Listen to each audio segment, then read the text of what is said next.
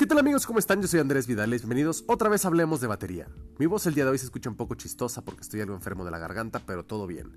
Quiero hablarte hoy sobre cómo prepararte para una audición. Vas a pasar por más de una en tu vida como músico, tal vez ya pasaste por alguna. Quiero compartirte un par de experiencias y qué he aprendido de ellas, cosas buenas y cosas malas, qué hacer y qué debes evitar hacer. Así que vamos a empezar. Bien, pues quiero platicarte sobre dos experiencias personales. Una en la que, bueno, en las dos fui yo a audicionar para entrar a, un ensamble, distintas las dos, pero la segunda fue más una audición mía hacia la banda. Ahora te explico por qué. La primera de la que quiero hablarte es una vez en la que audicioné para entrar a un grupo versátil, ya sabes, de esos que tocan en bodas y que tocan en fiestas y tal. Me mandaron eh, dos canciones para estudiar, para la presentación y pues bueno, obviamente las estudié, hay que estudiar las canciones para la audición, las estudié, preparé eh, maneras diferentes de, tocarlas para ver qué es lo que quería el director musical del grupo y tal. Y pues bueno, una era una canción de rock, era algo de YouTube, si no, me, si, no mal recuerdo, y la otra era una salsa. Entonces, pues bueno, yo ya, ya he tocado eh, estilos musicales dentro de la música latina eh, de algunos años y, rock, pues bueno, toda la vida, ¿no? Entonces dije, bueno, no debería haber ningún problema. Eh, me puse a estudiar de todos modos, saqué las canciones lo más parecido eh, a las grabaciones originales. Y pues bueno, en la, en la salsa me puse a estudiar la clave con el pie izquierdo y variaciones para hacer diferentes patrones, para rellenar más, porque no sabía si también tenían set de percusión o tenían todo eso, ¿no? Entonces, pues bueno, eh, yo estaba ya con todo montado, tocando eh, los groups en los toms, y tocando clave con, el aro de la tarola a veces y haciendo cosas por el estilo. Llevé mi cencerro incluso. Puse algunas cosas ahí que me iban a ayudar a sonar bien. Total que a la hora de llegar a la audición, resulta que. Ah, para esto me habían dicho que no llevara batería, que ellos tenían batería. Llego a la audición y resulta que la batería es eléctrica. Entonces para, empezar fue salirme de mi zona de confort porque yo había montado todo pensando en diferentes timbres y en diferentes volúmenes de, cada tom, ¿no? Tocando el, tom 1, por ejemplo, con la mano izquierda, tocando el tom abierto y luego muteándolo también con la punta de, la baqueta para generar un sonido diferente y todo eso, que, es, es, común y que se usa a veces en la música latina.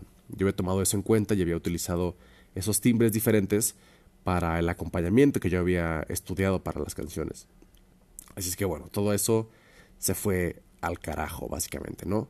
No había para poner mi cencerro y no había ninguno precargado en los sonidos de la batería, entonces era todo muy básico y estaba ahora atorado con los sonidos básicos de la batería y ya, el tom 1 suena así, el tom 2 suena así, el tom 3 suena así y ya está, tenía un sonido diferente por cada tom, eh, digo, perdón, un sonido único por cada tom, un sonido único por la tarola. Me refiero a que no había estas texturas que puedes crear con la batería acústica obviamente. Entonces, pues bueno, hice lo que pude, hice mejor papel, eh, tuve unos segundos para probar la batería y ver qué sonidos tenía preinstalados y todo eso.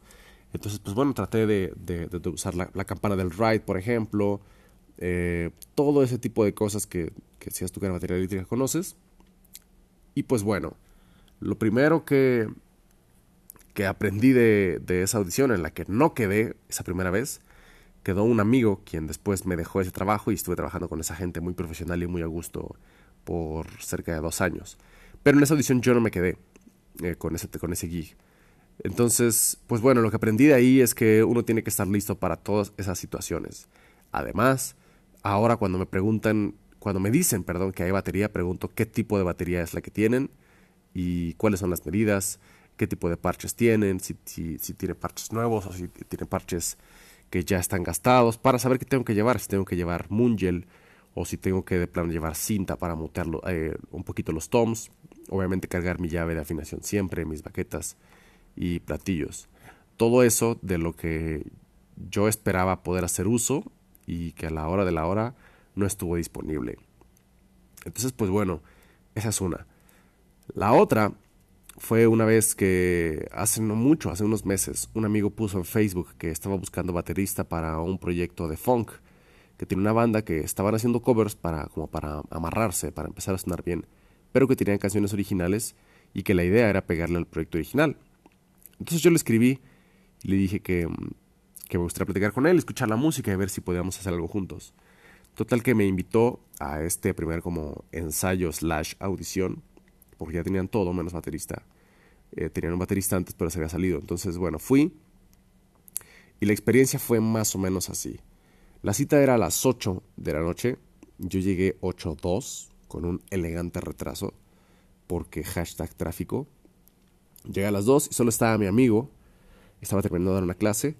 Y poco a poco fueron llegando los otros 6 o 7 miembros del grupo. Total que empezamos a tocar casi a las 8.40. El equipo no estaba en buenas condiciones el lugar de ensayo no estaba apto, eh, ninguno de los dos cantantes llegó y el tecladista tuvo que ahí medio hacer la lucha a cantar las canciones. Y pues nada, la onda era que yo tocara dos canciones con ellos y entonces platicar y ver cómo había sentido y, esa onda, ¿no? Eh, mi amigo disculpándose porque pues no había llegado al ensamble completo y tal y, y todo eso. Entonces yo le dije, mira, me gustaría venir eh, esto lo dije enfrente de todos, me gustaría venir una segunda vez para, para ponernos de acuerdo y escucharlos a todos y pues ahora sí ver, ver qué, qué es lo que tienen en mente. A mí me gusta el proyecto, me gusta cómo suena, pero pues me gustaría ver qué tanta seriedad se le está poniendo porque yo quiero invertir en un proyecto y quiero invertir tiempo y esfuerzo, pero no, no pienso hacerlo si, si la demás gente no lo va a hacer parejo, entonces no vamos a estar avanzando y, no puedo yo jalar o levantar un proyecto que no es mío directamente, ¿no?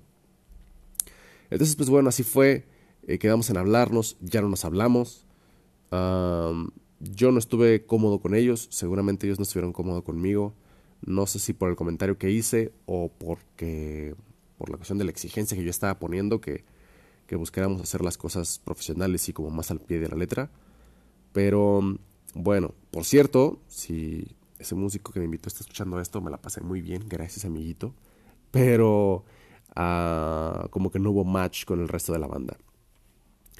Y pues es eso, hay veces en las que nosotros vamos a que nos evalúen, entre comillas, para ver si somos compatibles con un proyecto o no. Pero es también importante que tú que vas a audicionar, evalúes si el proyecto con el que estás eh, haciendo prueba va con tus criterios, va con tu manera de trabajar y va con cómo haces tú las cosas. Porque tal vez tú puedes gustarle mucho a este grupo o aquel, pero si te acostumbras a llegar muy temprano y eres de los que se espera porque la gente no llega temprano, eso te va a arruinar la noche y tal vez eso influya hasta en, cómo tocas esa noche. Entonces tienes que poner atención a eso. Si todos son muy borrachos, por ejemplo, y tú no tomas, y te molesta que la gente tome alrededor de ti, bueno, eso puede ser un problema. O si por el contrario, tú eres muy fiestero y la gente con la que te juntas no lo es para nada, tal vez puedan terminar corriéndote por eso. Es en serio. Entonces eso, cuando tú vas a hacer una audición debes de, de prepararte, debes de aprender la música, debes de llevar tus platillos, llevar tu banco, llevar tu pedal, todo eso para estar cómodo y tocar lo mejor que se pueda. Eh, dentro de la cuestión técnica, pues eso, yo te sugiero que te aprendas las canciones tal cual están en la grabación y antes de empezar a tocar le preguntes al director si tú crees que hay como la confianza de decirle, oye, fíjate que tengo las canciones montadas idénticas al disco, pero me gustaría saber qué es lo que estás buscando tú. ¿Buscas a alguien que toque las canciones iguales? ¿Buscas a alguien que las toque con, con lo que se le ocurra de su propia cosecha? ¿O quieres alguien que mezcle las dos? Para que entonces para empezar, eso te va a dar una buena imagen porque el director ve que estás considerando su punto de vista desde antes incluso de entrar al grupo.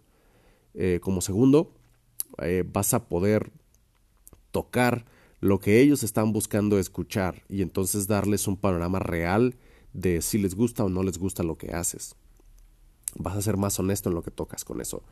Y pues desde tu lado vas a estar más tranquilo porque vas a, tocar lo que te están pidiendo que toques. Y esto da también un poco más de seguridad, no tener que estar adivinando o saber si esto es lo que quieren escuchar o no.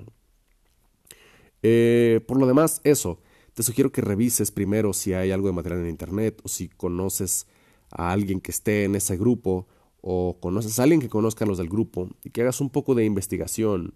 Eh, nada serio, nada fuera de lo común y de las reglas de la sana convivencia de la sociedad pero que investigues cuáles son los valores de esa gente, si es gente puntual, si es gente que, tiene trabajo formal, que si es formal en su trabajo también, que no cancela eventos a última hora, que no le dan importancia a, cosas, a cosas muy pequeñas.